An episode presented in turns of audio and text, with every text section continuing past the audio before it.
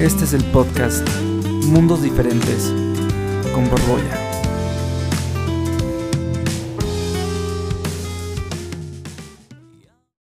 Pues bienvenidos sean todos ustedes a este podcast. Yeah. El primer podcast que hago en mi vida es un proyecto que tenía muchísimas ganas de hacer.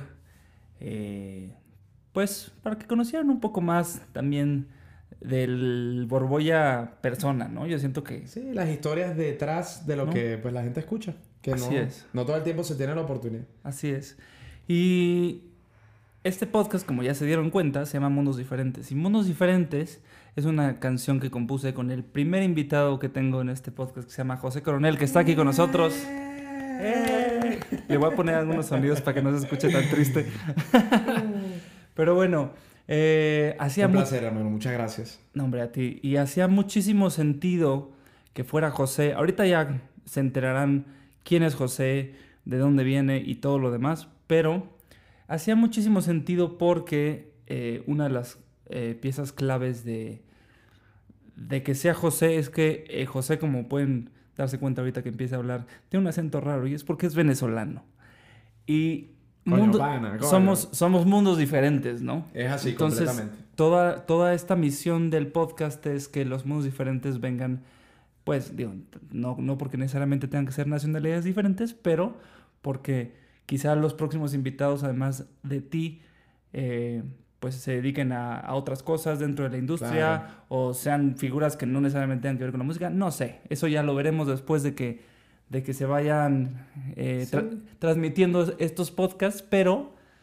En el arte yo creo que sobre todo hay similitudes. Y a Esto- pesar de que podemos hacer cosas diferentes, eh, pues nos encontramos en un mismo punto, que es que pues queremos eh, pues agradar a, a la gente que nos escucha, Así que es. siente nuestras canciones y, y es así. Así, así mero, como él lo dijo. Y pues no sé, hacía todo el sentido del mundo que fuera José Coronel el primer invitado también porque es uno de mis amigos más queridos. Eh, creo, que, creo, que, creo que compartimos muchas historias increíbles y es un tipo al que admiro mucho y no sé, quería como que José Coronel le diera la patadita de la buena suerte a este podcast, ¿no? Por Amigo, ser como el primero. muchísimas gracias. Yo eh, no puedo estar más contento de estar aquí contigo esta noche. No, no, no, mentira. Son como las, como las 9 de la mañana. Esta noche, esta noche, las nueve de la mañana. Bueno, no, ya, ya no, quiero, son. no quiero spoilear ninguna, ninguna letra. Pero ya no son las nueve. ninguna- Llegamos a las nueve, pero ya es, es casi mediodía. Entonces, también este. Esto ya. Bueno, no es que no íbamos a decir esas cosas. Bueno, mira. Bueno, se- siempre se puede editar. Todo se tampoco, puede. hay, tampoco hay problema que sea mediodía y estemos echando una buena cerveza, porque ya pasó el mediodía. Lo que pasa es que a mi mamá no le gustaba que yo me la, me la aventara a esta hora, pero bueno, mamá.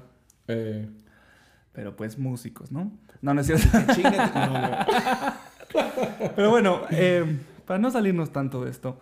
eh, Hermano, muchas gracias. Yo quiero hacer un pequeño este, parado para, para decir lo que, lo que a mí también me gusta y admiro la música de un gran artista como lo es Borbolla. Además, sus, sus pasos dentro de, la, de esta industria, que a veces para algunos tan sufrida, para algunos tan feliz, para algunos eh, pues tan, tan caótica, no sé, y en una ciudad, ¿no? Que, que te presenta tantos contrastes. Este, él es una persona que ha sabido pues mantener el ritmo y la consistencia dentro de, de- de este mundo que a veces eh, se torna difícil porque nadie te dice los pasos a hacer ni cómo, cómo seguir. no hay una guía, ¿no? Sí, para nada. No, nadie te dice cómo seguir constante dentro de tu propio camino, este, tú lo vas construyendo y así. Y él es una de las personas ejemplares, y así lo digo, Ah, y muchas lo, recal- recalco, que es ejemplar en la constancia dentro de un negocio donde hay tanta gente que sufre del fenómeno de tener mucho talento, pero no consistencia. Entonces él es uno de, las, de los artistas más consistentes que yo conozco y eso es una de las claves más importantes para, para triunfar en esto. Y por eso es que, bueno, eh, tanto yo como, como otras personas que escucharán esto, eh, lo admiramos a él porque es un artista que, que, pues, tiene sus convicciones y simplemente va y las, y las hace y las cumple. Entonces, gracias hermano, yo a ti te admiro demasiado. Se los juro que no le pagué nada porque dijera todas estas cosas. Se los juro. Bueno, en dólares no, pero... Pero te pagaré con unas buenas canciones. Eh, en fin. Pero bueno, me, me interesa mucho que la gente sepa cómo nos conocimos, porque yo, eh, como, como que a, a- a lo largo de, de- de- de la historia, desde que salió Mundos Diferentes, he platicado mucho que eres un amigo muy querido, con el que tengo una química muy buena para componer, creo que mejor que ninguna persona con la que he compuesto en mi vida, y te lo digo ahorita si no lo sabías, yo creo que sí lo sabes, pero bueno. Eh, Igualmente. entonces, es muy especial. es.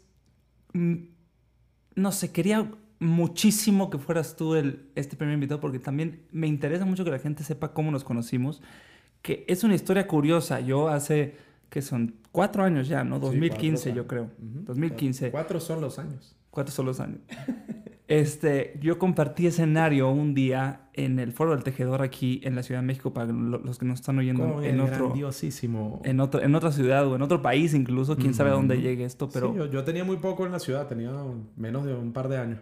Compartí escenario con un querido amigo que se llama Diego Ayala, Diego Ayala. es. que es. curiosamente amigo de los dos. Tremendo, te mandamos un saludo, hermano. un saludito, mi. Diego. y tú llegaste ahí por él, Sí, así es. pero la historia detrás de eso es demasiado chistosa. venga, venga, venga, venga, suéltala, suéltala, porque Mira, dice, yo- dice, José dice que tiene una historia que yo no me sé, sí. así que vamos a conocerla todos en este instante. Pues, pues qué, qué, qué extraño es hablar sobre el día que uno conoció a uno de sus mejores cuates, amigos, compitas. Así, yo, la verdad, nunca lo habíamos hablado. Y la neta es que yo ese día eh, fui a, a cumplir una, una función en ese show y era grabar algunas partes del, del concierto de Diego. Pero entonces como la bella Ciudad de México pues te presenta esas amabilidades tan chidas. Ciudad de México y que- su caótico tráfico. Sí, no, no, te, te deja llegar a tiempo a todo y que, o sea... Es bello. Además, la gente es súper amable. Sí. Te saludan todos cuando pasas por la calle. Sí, no hay, pues- no hay claxons ni inventadas de madre. Sí, ¿no? exactamente. O sea, nunca existen ese tipo de cosas que, bueno, la gente habla, ¿no? Pero, pero realmente esas cosas aquí no existen. cough, cough. Bueno. Todo el mundo, todo mundo noche- entendió que era un sarcasmo, ¿no? La, la lluvia estaba inclemente porque eran, eran meses, si mal eh, no puedo recordar, eran meses de entre octubre y diciembre, ¿no? Entonces, bueno, en sí, esos creo que días, fue en octubre. en esos días eh, precisamente la lluvia en esta ciudad es, es fuerte. Generalmente después de las 6 de la tarde se desata la lluvia y bueno, quién sabe hasta qué hora dura. A veces hay años que son más, más como cabrones que otros, ¿no? Y bueno, me tocó un- una noche de esas donde estaba lloviendo fuertísimo. Entonces, bueno, salí, eh, intenté llegar a tiempo a la, a la cosa. Yo más temprano había dejado mis cámaras ahí.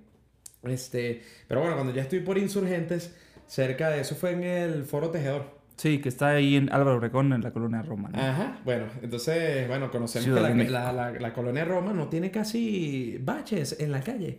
Y, y ningún ciclista nunca se ha matado. Y, bueno, entonces, eh, cuando llueve pasa este, este fenómeno donde la lluvia cubre, ¿verdad? Los baches y uno pues cae por inocente y mucho menos cuando, cuando tienes Es como poco un- tiempo en la ciudad. Es como una habilidad en donde los baches se hacen invisibles. Sí, yo, exacto. ¿no? Ellos tienen la Como si fuera un habilidad- superhéroe. O sea, exacto. Ellos son los superhéroes y uno es el, el, el que está la víctima, pues. Exacto.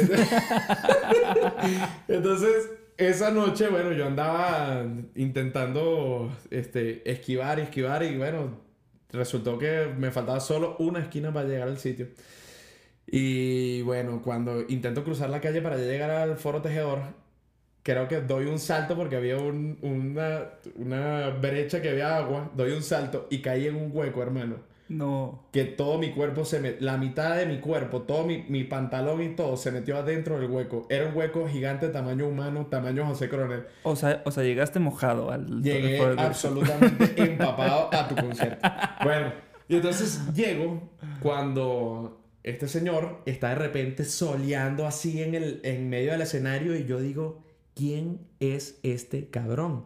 Que me recuerda tanto a John Mayer. Yo andaba en Uf, esa época. hazme la buena. Bueno, vamos a hablar de nuestro padre en este momento, pero, pero bueno, no. eh, Le va a picar mucho la oreja. Ahorita es muy temprano para que. Pero, este, sinceramente, lo primero que me recordó fue a, a, a John Mayer, o sea, el, el CD de Battle Studies demasiado. O sea, él se estaba pasando del piano a la guitarra. En la guitarra se pasaba de acordes a solos. En el, en el piano este, estaba haciendo algo que me recordaba solamente a Elton John y a otras cosas más increíbles. Sinceramente, fue una, una, un show-up de, de, de especialidad musical. O sea, de verdad Wow. fue una apertura de, de concierto. Él estaba abriendo a, a Diego Ayala. Yo lo conocí ese día a Borbolla porque lo escuché como abridor y no pudo ser una experiencia más grata porque sinceramente me dejó boquiabierto. Yo no sabía ni siquiera que él iba a abrir, que tú ibas a abrir, hermano. Y bueno, terminó su maravillosa presentación y entonces yo me acerqué como todo fanboy y le dije, hermano, ¿qué onda con tu onda? La neta, me sorprendiste demasiado. Y de bueno, verdad, de verdad, ustedes tienen que saber que yo, yo no le pago a este señor. De verdad no le pago por lo que dice. Pareciera que sí, porque como que. Pareciera, hermano. Pareciera, pero no, no. Y, pero, ¿sabes? ¿Sabes algo? Así es el cariño, se expande. Recuerdo También mucho... puede ser pagado, pero... También puede ser pagado. Te estoy pagando con una buena chela para los que no están viendo esto en YouTube. Salud, mi compadre. Que no sé si va a salir en YouTube. Esperemos que no se muera esta cámara porque no sé si va a durar todo el podcast. Pero bueno, tienen que saber que estamos echando una buena chela porque ya es mediodía y pues ya pasó el mediodía, ¿no? Aunque en China es de noche. Aunque en Chile es de noche, exacto. Pero recuerdo yo mucho ese día y, y- y lo recuerdo con, con mucho cariño porque la verdad, una de las cosas que yo siempre he admirado del señor José Coronel y las cosas que más me gustan de él es que él no se anda con rodeos, básicamente. O sea, él- yo creo que esa noche, eso, al menos lo, lo, lo pienso así en, en mi cabeza, como que dijo, me gusta lo que hace este güey, le voy a ir a hablar y le voy a decir que soy compositor y a ver qué pedo. Sí. Básicamente.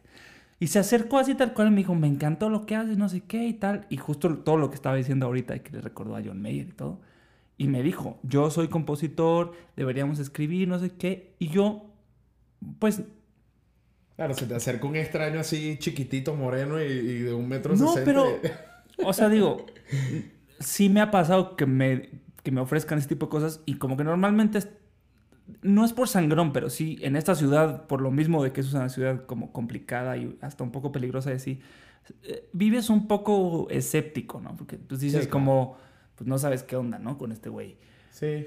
Pero no sé, yo como que dije, ah, pues me dijo que es amigo de Diego y pues Diego es amigo mío y tal y tal. Nos pasamos el teléfono, me acuerdo, y, y eh, creo que... Bueno, después Tardó- nos vimos en, en triciclo. Pero tardó un, un, un rato en tiempo, que nos sí, sí, juntáramos como- para componer, Sí, ¿no? eh, O sea, no fue, no fue, no fue luego, luego. No, no, nos dimos nuestro, nuestro tupé, ¿no? Así de, de, bueno, vamos a ver cuándo. Y entonces después decíamos que no, y no, volvíamos a decir que no, yo que sí, que no. Y bueno, un día nos vimos en triciclo, este, Triciclo Music, que es, Es un una- estudio aquí un también en la. Ciudad de México, en la Colonia Condesa. que está en la calle Benjamin Franklin, creo. Y Saludos al buen Dante, que es el, Dante. es el dueño de Triciclo, que también es gran amigo nuestro. Hermano y bueno, una, una persona que siempre apoya la música sin mirar a quién. Eh, bueno, nos conocimos allí en ese, en ese concierto, en la apertura, y luego, y luego nos vimos otra vez en triciclo. Ahí ya ambos nos vimos tocar. Él nunca me había visto a mí en acción. Este, esa noche me dijo, mira, no, no tenía idea de lo que hacías, también me gusta mucho, vamos a reunirnos. Y ya después de eso, sí, nos duramos menos de, de dos semanas en reunirnos. Creo que cuadramos esa semana, nos escribimos y ya este, se dio. Y bueno, para ya no hacer este cuento tan largo, porque, por- mi casa. mi porque la verdad tengo muchas preguntas que te quiero hacer. Y siento que este podcast es más acerca de ti, que eres mi invitado, que no. A darle, Pero, o bueno, al menos eso quiero que sea. Eh, pero, para no hacer el cuento muy, muy largo, Mundos Diferentes, que es la primera canción que yo escribí con el señor José Coronel, que hoy en día nos ha llevado a que haya estado en una película de Warner, si la vieron este año, que se llama Como Novia de Pueblo. Perdón por- el anuncio, pero también está padre decirlo. Como novio de Puebla. Y luego ya se borró el video. Perdonen gente de YouTube, no va a suceder el video. Va a ser puro audio, no pasa nada. Eh, habrá un video eventualmente. Pero bueno, eh, nos ha llevado a eso, nos ha llevado a... No sé, a que es una de las canciones que más cariño le he tenido yo en la historia de las canciones que he hecho en mi vida. Y Simpática, linda. Es que, Hermoso. no sé, y fue una de esas canciones que de verdad, si yo hubiera cronometrado el tiempo, probablemente hubiera sido 40 Media hora. minutos, me- media hora, 40 minutos. Más sea, o menos. es, yo siempre digo, cuando salió su canción, que es esta canción en su momento en las entrevistas, todo, yo dije que era de esas canciones que yo estaba esperando que se escribieran. Sí. Y, y creo que tú coincides conmigo Sí, es en que la eso. magia simplemente es espontánea. Entonces, bueno. Pero bueno. Pasemos. La magia real, ¿no? La que, la que sale en la espontaneidad de, de un día, de dos compositores, de, de un amor, de, de esas cosas que salen así, ¿no? Y, fue es. así, fue así. La verdad fue algo así como eh, canción a primera vista. Exacto, exacto, exactamente. Canción a, a primeras notas, puede ser. Eh, pero bueno, eh, todo esto es como un preámbulo quizá bastante egoísta por hablar de, de, de lo que estamos hablando. Pero bueno, espero que la gente que está escuchando este podcast comprenda que es el primer podcast y que no todo el tiempo va a ser así. Pero bueno, de- después de todo esto, yo quería preguntarte a ti, porque este podcast se llama Mundos Diferentes. Si tú eres una persona que nace en Venezuela, creo que muchos, muchos de nosotros o muchos de los que están escuchando ahorita este podcast sabe eh, pues la situación que vive eh, tu, tu país hoy en día. Creo que no Sí. sé, cada, cada- vez que hablo, que hablo eh, contigo, Me sale una lagrimita. Pues sí, pero también es algo como, como muy revelador oírlo de. Pues de alguien que nace ahí, crece ahí, ¿no? Y a mí, una de la- de las, de las primeras pre- de- preguntas que quería hacerte el día de hoy es: ¿cómo decides ser compositor? Que de por sí es un, un tema complicado en cualquier país. Sí. ¿Y cómo decides perseguir el sueño? Porque creo que es tu sueño. Ahorita platicaremos de muchas cosas que haces porque yo sé que eres una persona que hace muchas cosas. Eres una persona talentosa no solo en la música, sino en la vida. Pero, Gracias, ¿cómo, hermano. cómo nace el ser compositor? ¿Qué te lleva a ser compositor? Si es algo que viviste, si es algo que simplemente lo traes en la sangre, no sé. Me, me- me interesa mucho saber de dónde nace José Coronel, el compositor. Bueno, ok. Una pregunta muy interesante porque. Porque. A mí realmente lo que me gusta es lavar carros. No, mentira.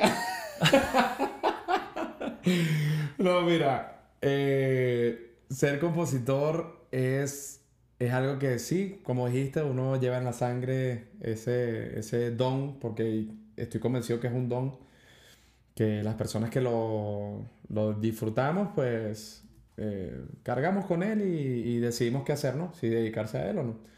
Eh, yo pues me vine a México en el 2013, eh, bueno, con muchas esperanzas, vine a estudiar música, eh, entré en unas escuelas, me fui a otra, me becaron en otras, eh, X, Y. Y bueno, en el camino, eh, yo la verdad cuando me vine aquí, vine a, a hacer, eh, a sacar la, carrera de ingeniería en audio. Este, ese camino fue hermoso, yo tuve muchos maestros, incluso desde Venezuela, ya yo tenía estudiando todo aquel mundo del audio y eso. Pero bueno, en medio pasaron los años y en medio de, de toda esta carrera vi que había algo que me, que me atraía mucho, que era no, no, no solo el hecho de disfrutar de la música de otras personas, sino el hecho de poder disfrutar de hacer por ti mismo algo que la gente pudiera disfrutar y que viniera de tus entrañas, literalmente, o sea, de, de- de lo que tú quieres decir, de tus experiencias personales y todo eso. Y mm, pues aquí en México empecé a explorar por primera vez eh, lo que, lo que es eh, contar una experiencia y hacer la canción. Entonces, bueno, lo hice una vez, lo hice otra vez, lo hice otra vez y resultó que se me hizo sencillo o algo así. A mí, a mí la, la realidad es que me, que me resulta un poco complicado de entender. Y te lo digo con completa Franqueza, sí. franqueza, que me resulta complicado de entender cómo tu camino ha ido más hacia la composición para otros artistas, porque entiendo que es, lo que has hecho más. Pero a ver, Va mi suspiro. pero a ver, gente, si ustedes están oyendo esto y un día se encuentran a José Coronel en una fiesta, en, un, en algún lugar, y, y lo oyen cantar y lo oyen transmitir lo que él hace, madre mía, o sea, de verdad que yo no, yo, yo no, yo no entiendo por qué José Coronel no está en la cima del éxito como artista. Deja tú como, como, como compositor, como artista. Siento que es una persona que tiene muchas cualidades para no nada más ser autor de muchas canciones, ¿no? Entonces, por eso creo que la pregunta iba enfocada a cómo decides encaminar, digamos, tu, tu camino en la industria más enfocado hacia, hacia la composición para más gente. Porque, y creo que yo te lo he dicho, creo que ya debes estar, ya me debes odiar de que siempre te digo, güey, haz tu proyecto, güey, haz tu proyecto, ya sabes. Pero te amo mucho. Pero, pero, güey, es, no sé, o sea, ¿cómo... Te entiendo, hermano, Eso, mira. eso, eso por un lado, y la otra que también ahorita por lo que me platicabas que me, que me surgió es, ¿por qué decidiste México y no otro lugar? Porque entiendo que tenías la necesidad de salir de ahí. ¿no? Creo que todo parte de ahí. Pero ¿por qué, por qué México? Ok, bueno, mira. eh, eh, la, la primera pregunta que me hiciste es, eh, ya, ya de este lado, em, pues una, una pregunta reiterada, ¿no? Que siempre, siempre me hacen por doquier todos los este, Qué artistas. poco los que- original soy. No, absolutamente, sino que más bien, qué pocos huevos tengo yo No, no. como, como compositor y, y, y- y promesa como artista o algo así. No, pero a ver, pero también, también puede ser, por digo, y no sé lo porque que me todos vas a... piensan lo mismo, o sea, No sé, no sé lo que me vayas a responder y, y perdón que interrumpí, pero también puede ser que el escenario no te encanta, ¿me entiendes? Podría ser que tú necesitas una vida más cómoda, una vida donde no, no estés saliendo todo el tiempo al concierto y te desveles, pues y, mira, ¿sabes? justamente sí tiene algo que ver con eso. A mí, a mí sinceramente soy una persona que sí le gusta estar mucho compartiendo este, con las personas cercanas a él y, y es feliz con, con las cosas simples de la vida, pues como este, estar en casa y hacer una rica comida eh, para mi esposa. Que este, por cierto, José Coronel es un gran chef, ¿eh? Para la gente que no sabía eso de él, wow. Bueno, pues ah, se hace el intento de no quemar la cocina ni la casa. Pero ya, ya, ya he quemado, Hasta la fecha no se ha quemado. he quemado campanas. Ah. No, no en esta latitud del mundo, pero sí he quemado. bueno, mira. Y entonces, eh, la, la- mi, mi forma de ser cada día ha cambiado eh, un poco más en cuanto a eso. La industria se, se ha ido haciendo más hacia esto de, del Facebook, de las redes sociales en general, Instagram, todo eso. Y cada día yo particularmente soy una persona que se desapega mucho más de eso, que para mí es la vida que no existe, pues. O sea, es la vida eh, que realmente nadie está viviendo, sino que está dejando de vivir a través de ella. Entonces, eh, al- en el camino del desapego de todo, de todo esto de, de las redes sociales, que es algo que nos abarca demasiado últimamente la vida a todas las personas, eh, sobre todo en las grandes ciudades, eh, yo he ido acompañado de un, de un gusto por, por estar tras bastidores, por estar en la parte de atrás de todo lo que sucede en, en la vida de los artistas. O sea, siempre de hace dos años para acá me he estado imaginando es yo tranquilamente tomándome un café cuando nadie me conoce, este, disfrutando del dinero de regalías de canciones que he podido escribir durante esos años. Y- Pero nunca te, te has como i- imaginado... O sea, porque... Sí, también me lo imagino. También o sea, me imagino estando yo en el escenario y, y, sabes, de, incluso profesores cuando, cuando estudiaba la, la ingeniería en audio, los profesores con los que yo compartía, porque yo desde más muchacho, desde que tengo 16 años, estoy metido en el mundo del audio, ya sabía de eso y cuando entré a la universidad había mucha gente que estaba empezando a estudiar la carrera y ya yo tenía años sabiendo de Claro. estudios de grabación y eso. Entonces yo me la pasaba era con los profesores, no con los alumnos. Y los profesores me decían, oye, sí, eres muy bueno y eres el que más interviene en mis clases y eres el que mejor hace la... Pero yo te veo desde el otro lado, coronel. Yo te veo del otro lado. Yo es que sabe- sabes lado. algo que es súper interesante. Yo creo que mucha gente, que creo que hoy en día más, más gente sabe que, que muchos de, de los artistas que les gusta escuchar hoy en día no son ellos quienes escriben sus canciones. Muchos sí, ¿no? Hay muchos cantautores, muchos, mucha gente que sí lo hace, pero hay mucha gente que no sabe eso. Sí, es O sea, un mundo atrás. Exacto. Entonces, que el 80% me atrevo a decir de las personas que, que son oyentes de la música en general no lo saben. Pero no porque, o sea, creo que es simplemente porque no, no, o sea, nada más nadie se lo has dicho o no se han interesado por, Sí, por saberlo, ¿no? O sea, no es, no, es, no es como que la información no está disponible, solamente a mí como que justo por ahora que, que te oía decía como de, o sea, sí, claro que entiendo todo, toda esta parte de disfrutar el éxito desde, desde atrás, ¿no? Pero pues yo siento que también sería quizá mucho más satisfactorio saber que la gente supiera que tú hiciste esa canción, ¿no? Por supuesto.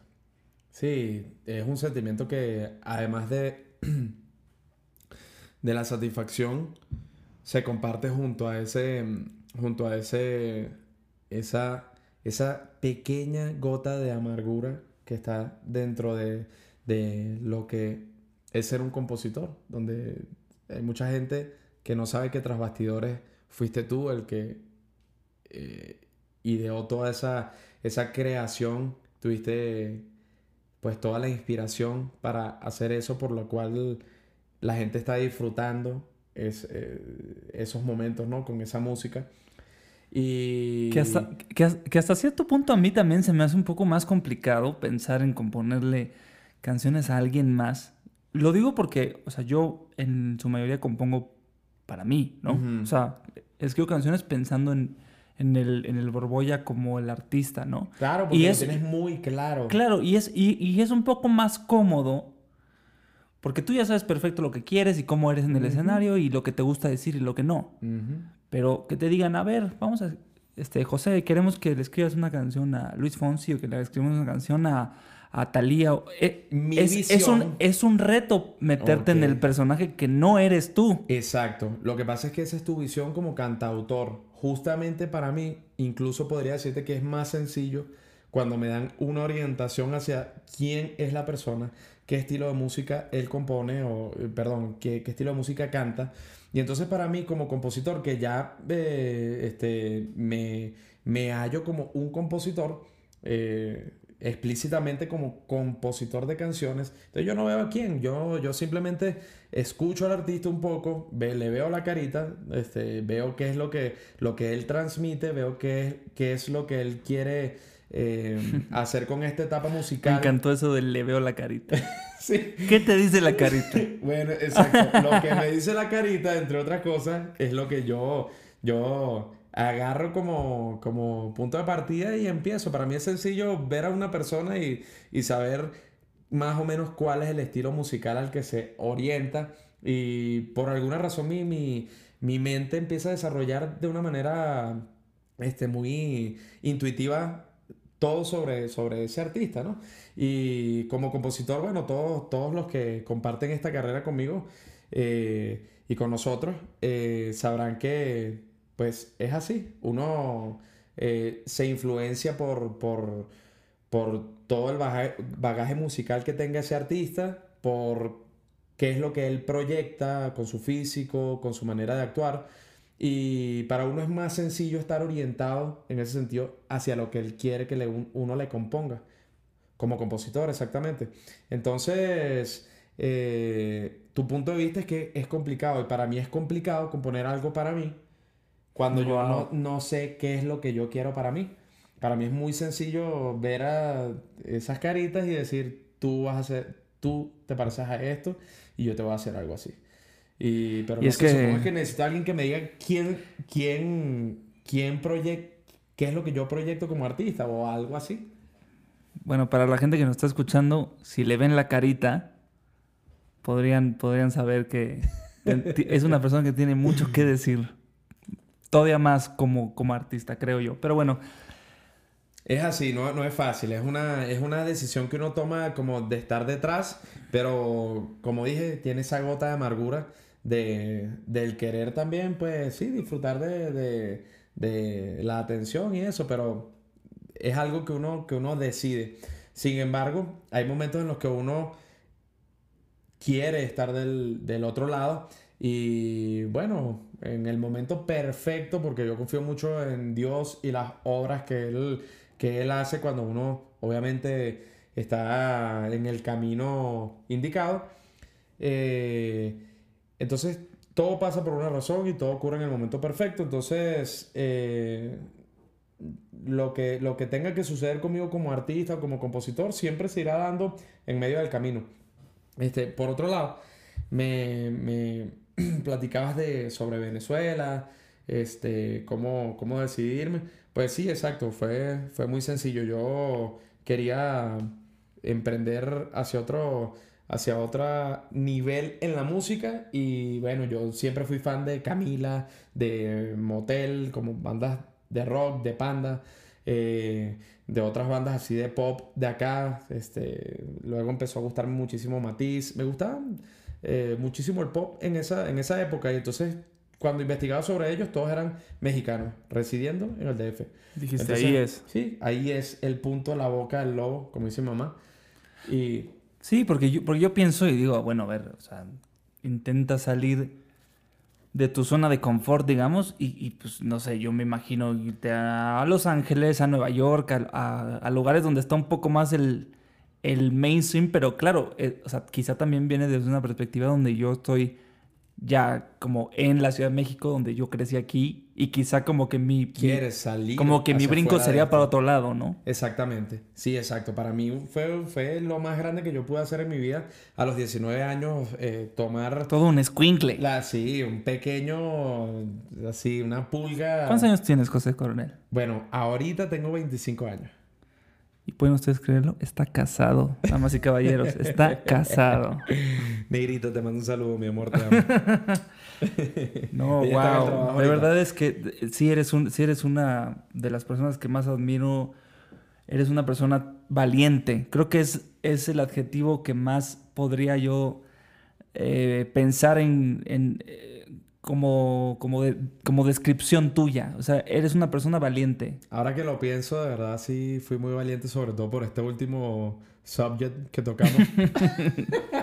se arriesgó al matrimonio, damas y caballeros, se arriesgó al matrimonio. Bueno, los riesgos traen, muchos, muchos, consecuencias buenas y si, malas. Si nos están escuchando más hombres que mujeres, pensarían que eres un soldado caído, como, como dicen aquí. Pero pero las mujeres que nos están escuchando también podrían decir como de, ay, qué tierno.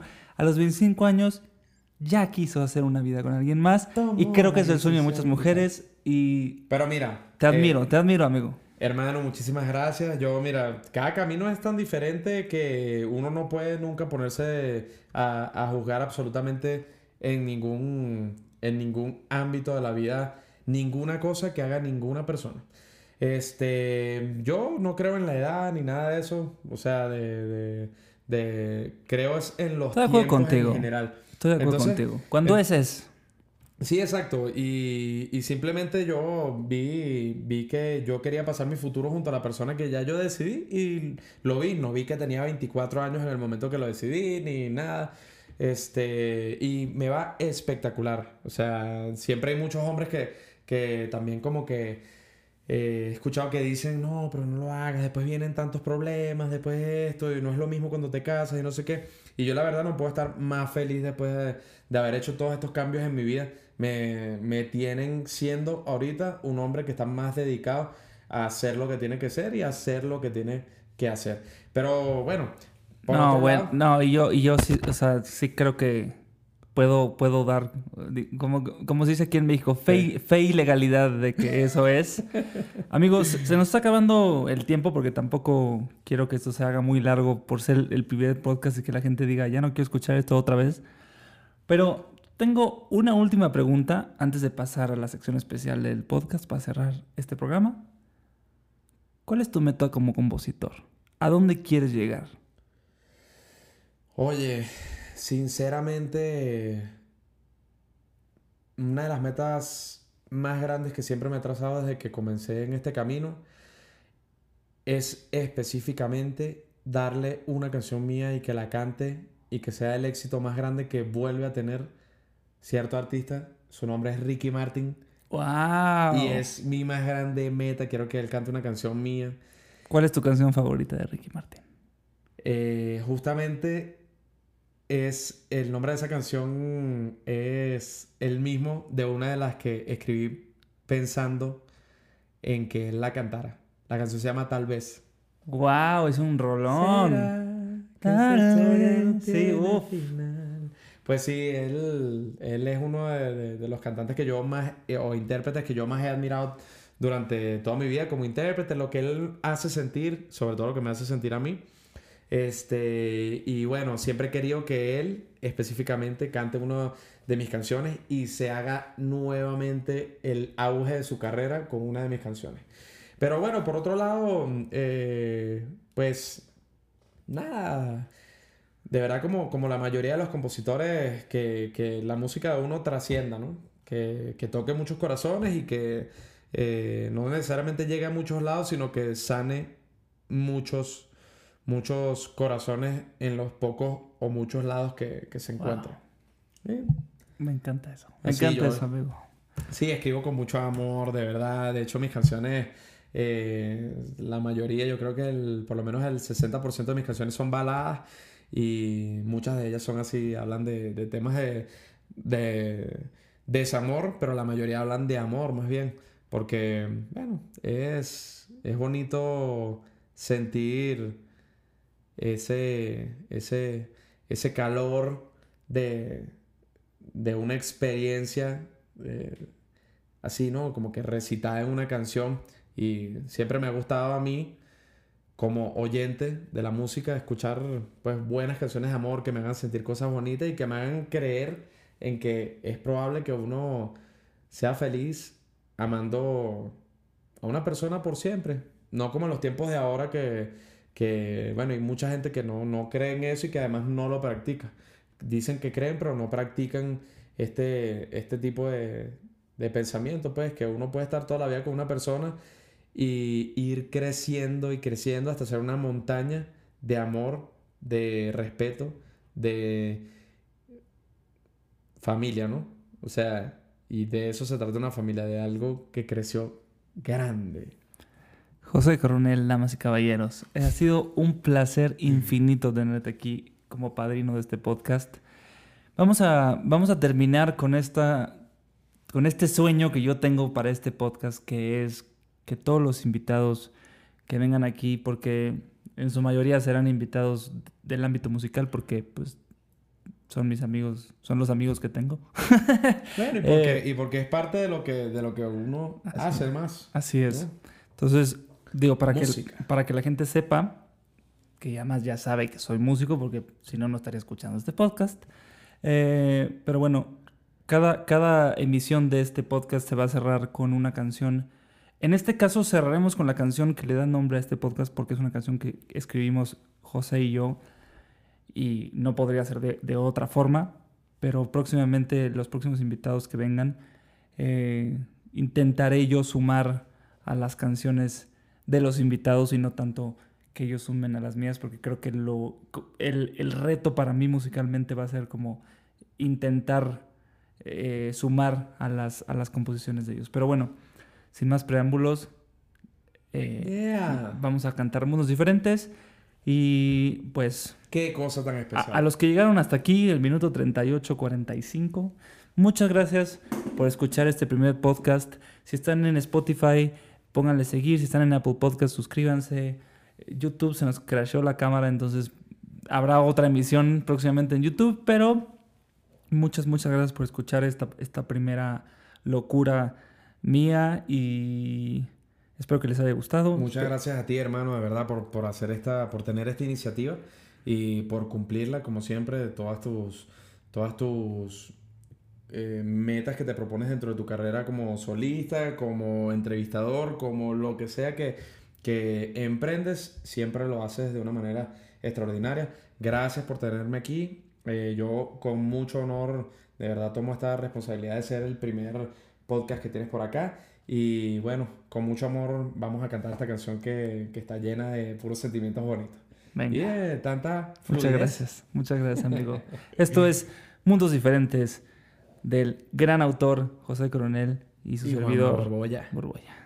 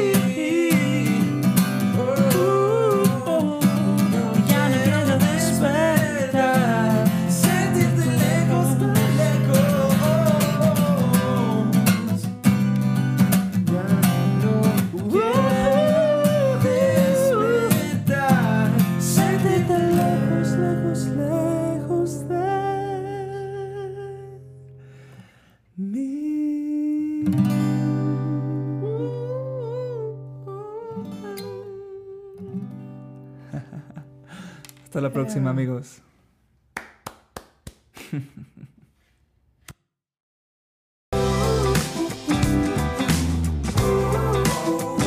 Yo ya no quiero despertar y sentirte lejos, lejos de mí. Este es el podcast Mundos Diferentes con Borboya.